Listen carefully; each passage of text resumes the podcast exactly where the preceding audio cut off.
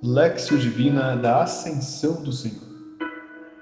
Olá, sou Altieres e é muito bom estarmos reunidos mais uma vez para colocar nossa vida à luz da Palavra de Deus. Hoje, quase próximos ao encerramento deste ciclo, que é o ciclo dos Evangelhos da Páscoa, nos ilumina o texto do evangelista São Mateus capítulo 28, versículos 16 a 20. A Sagrada Liturgia fixou este texto como evangelho do sétimo domingo de Páscoa ou solenidade da Ascensão do Senhor. Por meio da ascensão de Jesus aos céus, rezamos também hoje nosso processo de conversão. A Lexio Divina é um antigo e precioso tesouro da Igreja Desde os primeiros séculos, nossos santos e santas nos ensinaram a iluminar a vida com a palavra por meio da Lexio Divina. Ela possui quatro degraus em direção a Deus. O primeiro degrau é a leitura, o segundo, a meditação, o terceiro, a oração e o quarto, a contemplação. Para subirmos estes degraus, convido você a se recolocar em um ambiente tranquilo, isolado de todas as preocupações, onde você possa se dedicar a estes breves minutos de oração. Desligue-se das suas preocupações exteriores, recline-se no seu leito, prepare o seu fone de ouvido, se for possível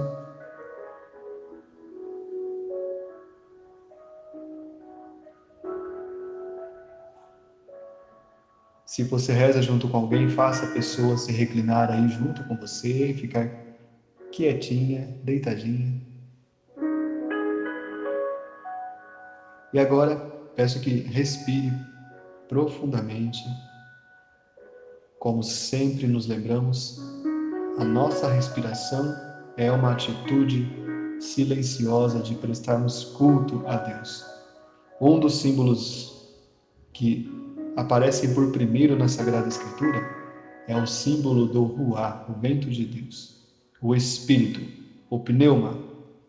O Espírito de Deus se manifestou como vento, como sopro. Então, respire. Quando Deus soprou sobre a argila, deu vida para os primeiros viventes. Respire mais uma vez. Experimente uma sensação de paz e de tranquilidade. Como está a tua vida hoje? Quais são os sentimentos, as percepções, as memórias, as expectativas que você gostaria de trazer para esta oração?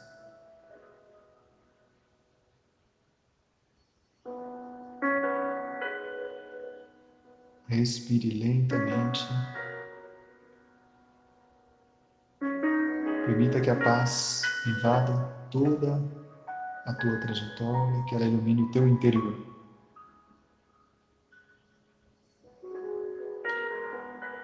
Coloquemos tudo o que temos no nosso coração, na nossa mente, sob a luz da Santíssima Trindade. Estamos reunidos em nome do Pai, e do Filho, e do Espírito Santo. Amém. Senhor Espírito Santo, Deus iluminador, orienta-nos a cada dia em nossos caminhos, sobretudo, Senhor, naquelas regiões onde andamos, que são as regiões sombrias, principalmente aquelas regiões que estão dentro do nosso coração. Toma conta de todos nós, conduz-nos conduz aqueles que amamos, conduz aquelas pessoas para as quais nós somos importantes, orienta todos os seres humanos, todas as criaturas, todos os animais, todas as plantas, tudo que é vivo, tudo que é animado ou inanimado, conduz todo o universo e o cosmos em direção à luz que irradia de ti.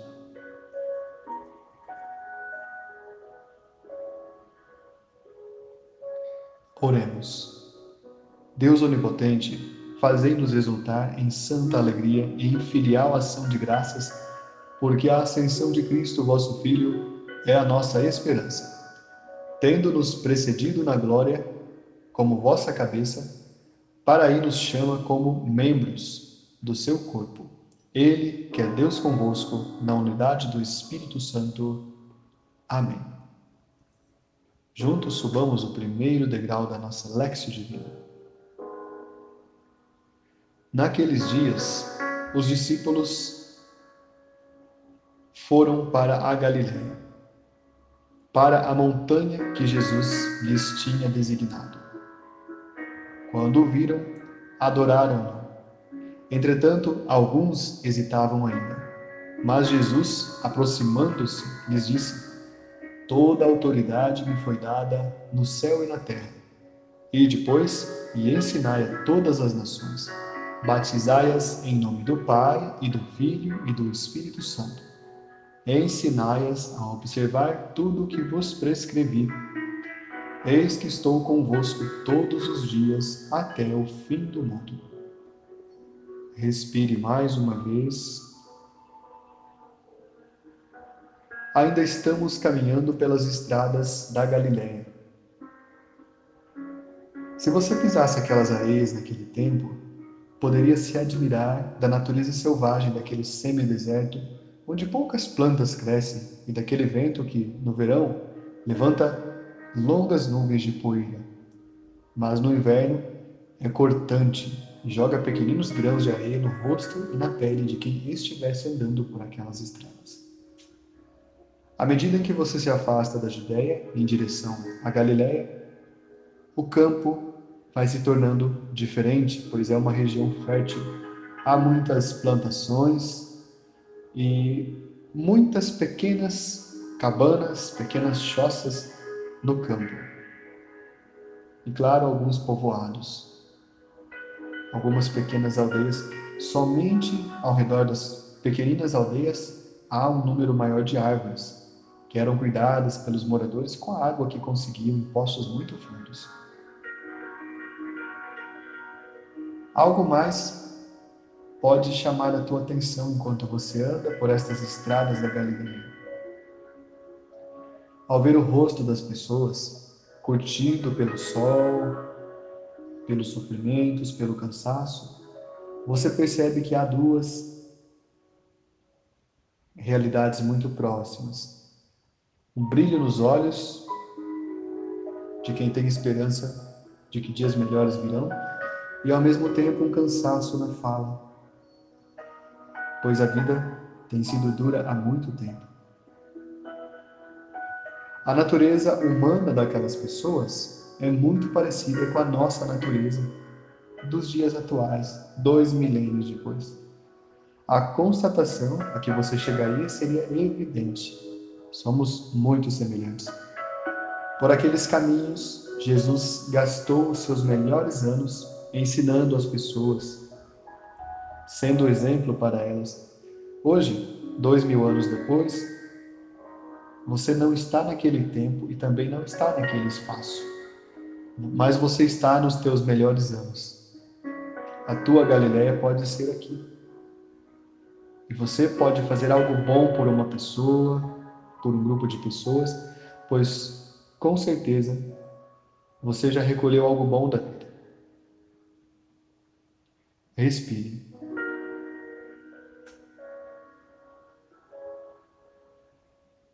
O texto começa com a expressão naqueles dias. Santo Agostinho nos ensinou que o tempo cronos, tempo cronológico, é uma ilusão. Na verdade, o tempo em si mesmo não existe. É uma impressão que nós temos, causada pelo giro da Terra ao redor do nosso Sol e pela sucessão de dias, noites, dos meses e das nossas duas estações, no caso do Brasil, que são a estação das águas e a estação da seca, ou em outros países, as quatro estações em alguns lugares da Europa. Também foi uma impressão causada pelo movimento da Lua, das marés e de diversos outros fenômenos que nos fazem pensar que o tempo existe. Mas o tempo não existe em si mesmo é uma percepção subjetiva e só usamos nossos calendários para nos organizar. o que na verdade é uma bênção. Ao longo da Idade Média, a Igreja Católica usou antigas medições das civilizações anteriores a ela e construiu um sistema organizado com segundos, minutos, horas, dias, semanas, meses, anos, décadas, séculos. E isso nos ajuda, graças aos monges. Quando o santo evangelista Mateus coloca a expressão naqueles dias, ele quer dizer estes dias, o tempo atual, o teu tempo, hoje, quando você me escuta. O Santo Evangelho é escrito num espaço-tempo diferente do nosso, mas ele é direcionado ao cosmos, a todas as pessoas e a todas as criaturas, do tempo atual, do tempo passado e do tempo futuro. Santo Agostinho também nos lembra que a nossa, percep nossa percepção do tempo, às vezes, nos faz dividir a temporalidade em passado, presente e futuro. Porém, ele nos ensina que há um presente das coisas passadas, há um presente das coisas presentes e há um presente das coisas futuras. Vivemos num eterno presente. A este eterno presente, que é o nosso momento atual, podemos chamar de tempo cairológico de kairos, palavra grega que significa o tempo do agir de Deus. Kairos é o oposto de Cronos. O tempo cronológico, isto é, dos nossos relógios, das nossas agendas, calendários, possui uma aparência de eternidade e nos ajuda a pensar que somos eternos também. Costumamos agir como se fôssemos viver para sempre. Rara é a pessoa que pensa que é chegado ou que pode chegar o seu dia final. É comum que nós alimentemos a mesma vã expectativa dos muito jovens, pensando que viveremos para sempre, porque para eles, cinco anos, vinte anos, noventa anos é, de certa forma, uma grande eternidade. Se é que essa expressão existe. Apenas quem experimentou uma situação de ver a morte próxima entendeu como nossa existência aqui é frágil. Diferente de um jovem que pensa que tem para sempre o tempo pela frente, alguém que já se encontrou com a possibilidade de encerrar a vida entende que nossa existência é passageira e fugaz. No abrir e piscar de olhos podemos não estar aqui. Então o santo evangelista nos abre os olhos, iniciando o texto com naquele tempo. E continua. Ele menciona aqui os onze discípulos. Jesus escolheu doze para serem seus discípulos mais próximos. Mas, pela liberdade, um se ausentou do grupo. Um deles preferiu não estar no projeto de Jesus. Mas o lugar do décimo segundo foi lembrado aqui pelo santo evangelista por um motivo. É o lugar que está reservado para você. O décimo segundo lugar está guardado para que você o assuma. Se você fizer como cada um dos apóstolos fez antes de ti, usar tua liberdade para aceitar e seguir Jesus pelos caminhos da tua Galileia. O número 12, que significa santidade, também tem uma mensagem para você. É preciso, para ocupar um dos lugares dos discípulos, esse no caso que está reservado a você, que você cultive a tua santidade. Veja bem, santidade não tem a ver com uma atitude ingênua diante do mundo, ou com uma atitude de alienação, acreditando que você não deve se colocar diante das dificuldades que o mundo te apresenta. Deve-se. Ao pobre que está caído, você deve prestar ajuda. Aquele que vem sofrendo até você, secar as lágrimas. O nosso maior modelo sempre deve ser Jesus. Uma vez um santo sacerdote me ensinou uma preciosa lição. Estava ele indo às pressas para celebrar a Divina Eucaristia na Catedral de Campinas. E estava com sua batina, estava com a túnica também, a alvo, em um braço, e o seu livro com as homilias na outra mão. E estava atrasado. A cidade de Campinas, como nossas antigas cidades brasileiras, possui muitas igrejas próximas umas das outras. E este sacerdote estava na Basílica do Carmo e precisava se dirigir à Catedral Metropolitana, que ficava alguns quarteirões próximo. Era justamente o domingo em que a Sagrada Liturgia nos lembra um evangelho muito importante. o Evangelho do Bom Samaritano. Enquanto este santo sacerdote meditava o Evangelho e dava passos rápidos para chegar até a catedral, ele viu caído diante de si uma pessoa que por algum motivo caiu, não importa. Pode ser que tenha passado a noite ali, pode ser que tenha passado por uma crise, pode ser que tenha se drogado. Ele viu, enquanto meditava, ele imediatamente se lembrou: Eu sou o sacerdote agora. Mas antes que ele pudesse reagir, parou diante desta pessoa um automóvel e saiu um jovem todo vestido de preto, todo tatuado, evidentemente cheirando álcool, cigarro e drogas, e rapidamente, sem que o padre pudesse reagir, este jovem pegou aquela pessoa do chão, suja como ela estava, cheirando mal, colocou no seu carro e imediatamente dirigiu-se para a direção do hospital. Pelo menos ele havia mencionado isso. Isto foi um choque porque isto que nosso Padre passou serve para nos iluminar. Se eu quero ser um dos doze discípulos, eu preciso ter a atitude dos discípulos. Não adianta ter teoria.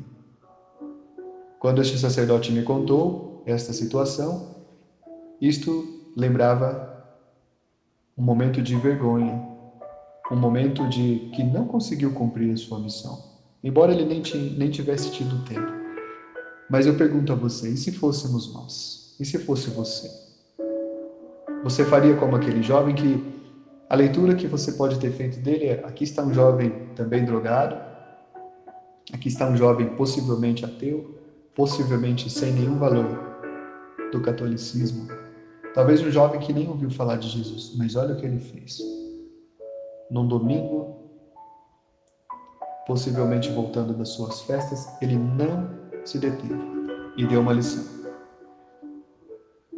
Respire enquanto pensa nesta realidade. O que eu preciso ainda fazer para me tornar um dos doze? Tornar-se um dos doze não significa que você vá receber uma coroa, o que você vai receber um prêmio ou uma distinção e se sentar lá na frente. Na verdade, tornar-se um dos doze pode significar que você vai se tornar uma pessoa incômoda para as outras.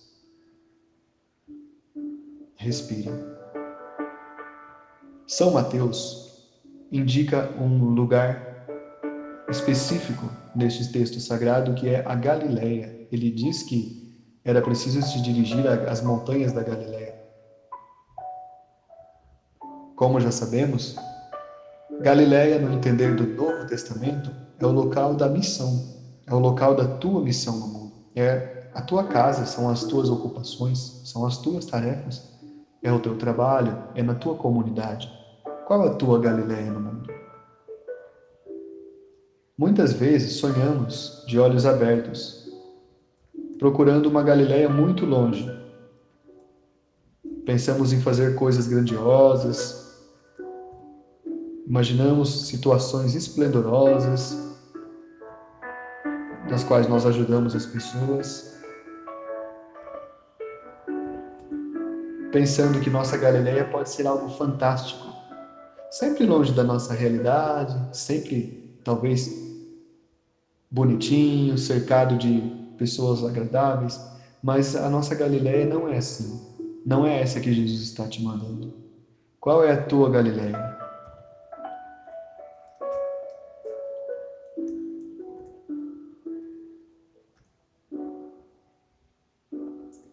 Será que eu estou querendo? Será que você está querendo uma Galileia do nosso jeito?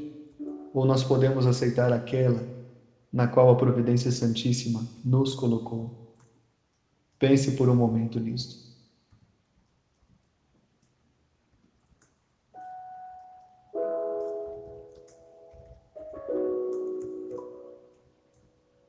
Respire mais uma vez. São Mateus ainda nos lembra o seguinte: ele diz que os discípulos iriam para a montanha que Jesus lhes tinha designado. Antes de enviar seus discípulos para a missão no mundo, Jesus pede que eles subam a montanha mais uma vez, isto é, pede que elevem suas vidas, seus medos, suas expectativas em direção do alto é do alto que podemos ver a nossa realidade com maior nitidez. É do alto que podemos ver nossa vida de modo mais amplo. Ver as coisas do alto torna a nossa visão mais profunda porque temos maior alcance. Subir a montanha certamente significa uma experiência de retiro, retirar-se do mundo das preocupações para repensar a tua vida. No tempo atual, nós somos obrigados a repensar a nossa vida sempre em duas dimensões muito importantes: a nossa dimensão interna e a nossa dimensão externa. O nosso tempo nos obriga a passar por uma série de processos de dificuldades, de privações, de frustrações. A vida estava se tornando muito ácida. E se a gente não faz aquela parada, esta acidez nos corrói por dentro. Então, o tempo da montanha é muito importante. É preciso que frequentemente você pare, retire-se, como estamos fazendo nestas doses homeopáticas, neste retiro, e você faça um processo de cura interna. Ao mesmo tempo, curada internamente, curado internamente, você agora tem condições de descer da montanha e ir para a segunda parte, que é ajudar a curar as pessoas, continuar prestando um serviço à humanidade, conforme você já faz. A montanha nos ensina que, quando subimos, precisamos descer, precisamos retornar para a planície. E na planície haverá um campo fértil para nosso cultivo.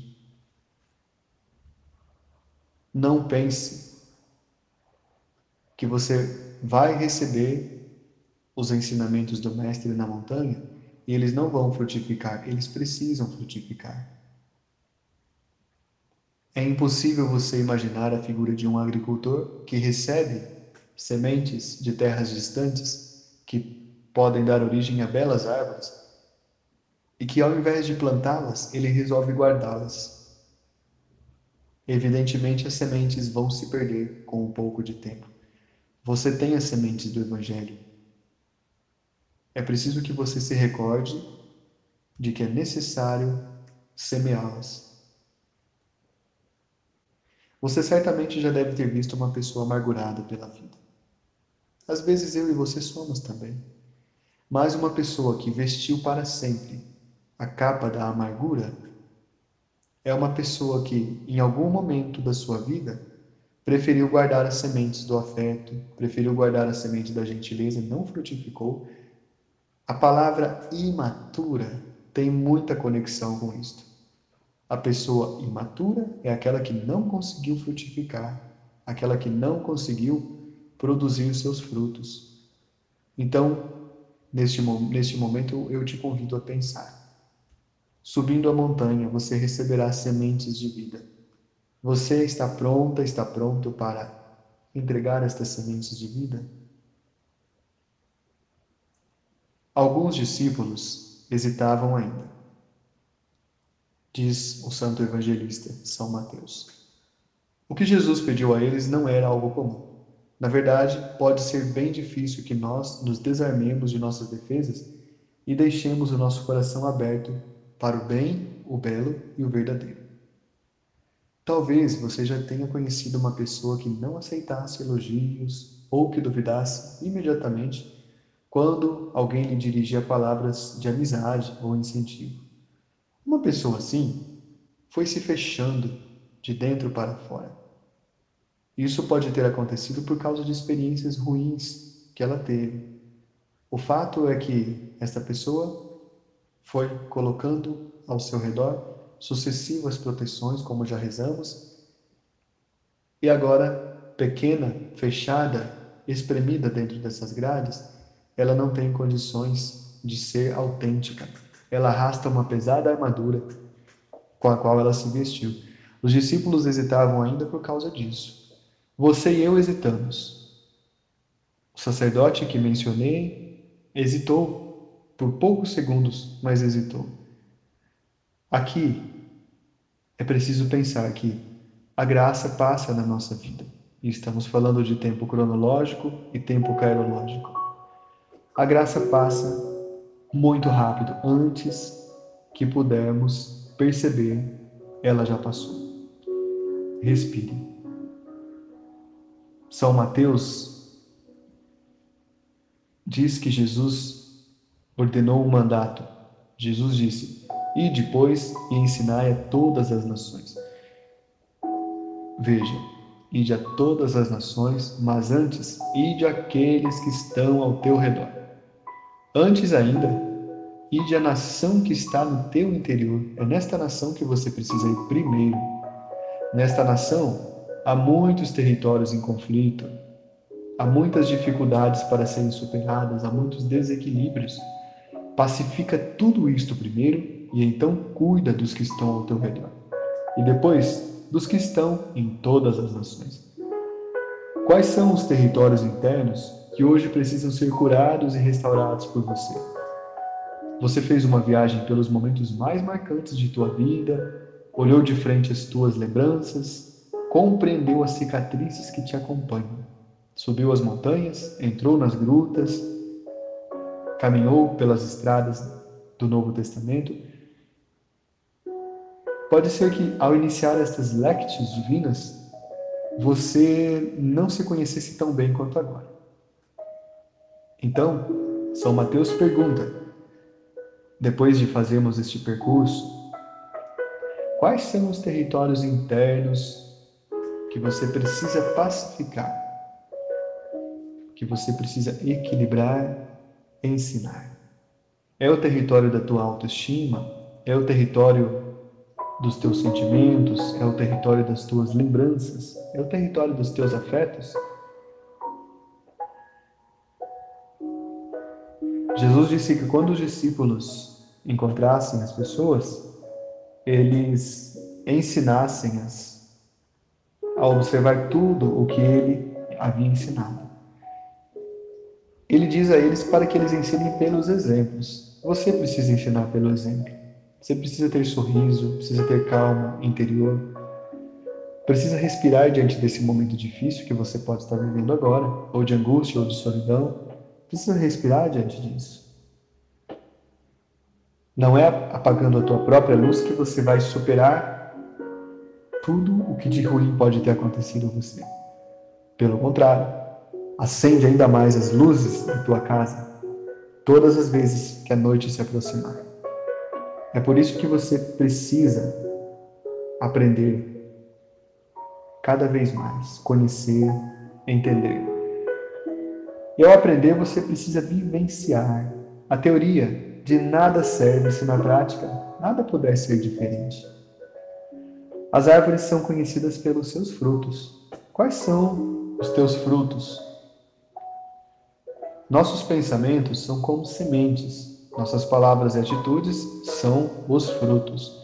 O que temos produzido em nossos pensamentos, com a nossa voz, com as nossas atitudes? Jesus ensina neste Santo Evangelho que Eis que estou convosco todos os dias até o fim do mundo. Sempre. Sempre estará. Embora nem sempre nós percebamos, Jesus está conosco, mais do que pensamos, mais do que imaginamos, mais do que consigamos saber. É preciso que nossos olhos se abram para que o percebamos ao nosso lado, caminhando como caminhou com o casal de Emaús, pescando com seus discípulos na pesca, acendendo para eles uma fogueira na praia, lavando-lhes os pés, rindo com eles enquanto se deslocava de uma cidade para outra, ouvindo com atenção as mamães da Palestina, ensinando até aos doutores e sacerdotes. Jesus passou pelo mundo fazendo o bem. É preciso que nossos olhos se abram para perceber onde é que nós precisamos andar pelo mundo para fazer o bem. Primeiro, dentro de nós. Segundo, com aqueles que estão próximos. Respire mais uma vez. Subamos o terceiro degrau, a oração. Lembrando da meditação que nós acabamos de fazer, Faça em teu coração uma pequena e breve oração a Deus sobre algo que você considerou mais importante.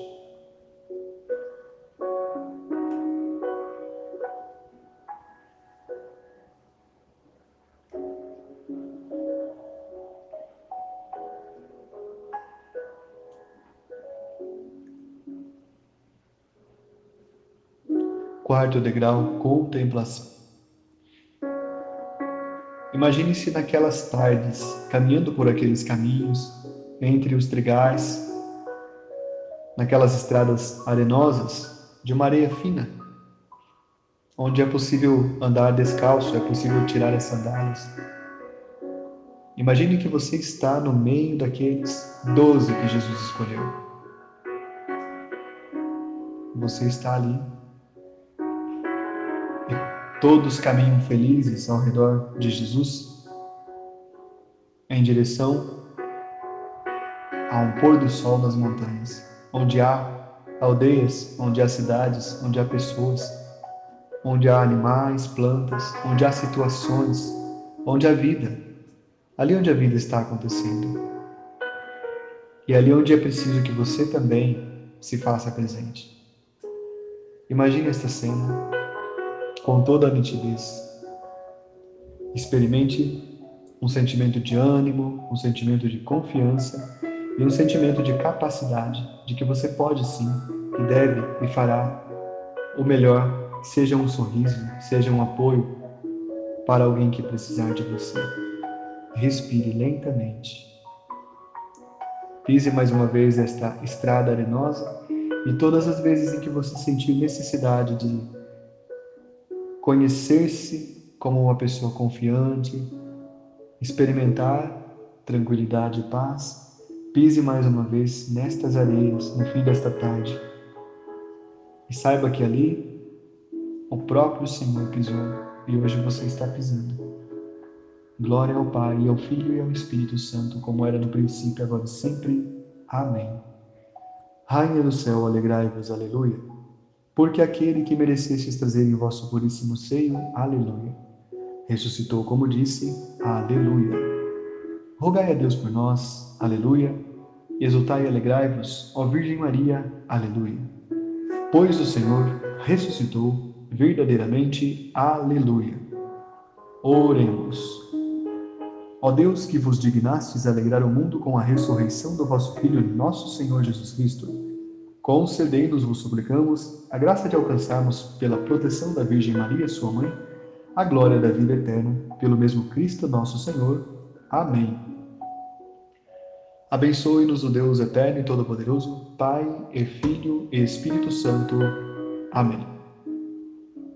Compartilhe esta Lexia Divina com uma pessoa que é especial para você. Faça com que ela pise também nestas areias, nesse lugar onde Jesus agora vai ascender aos céus. Louvado seja nosso Senhor Jesus Cristo para sempre seja louvado.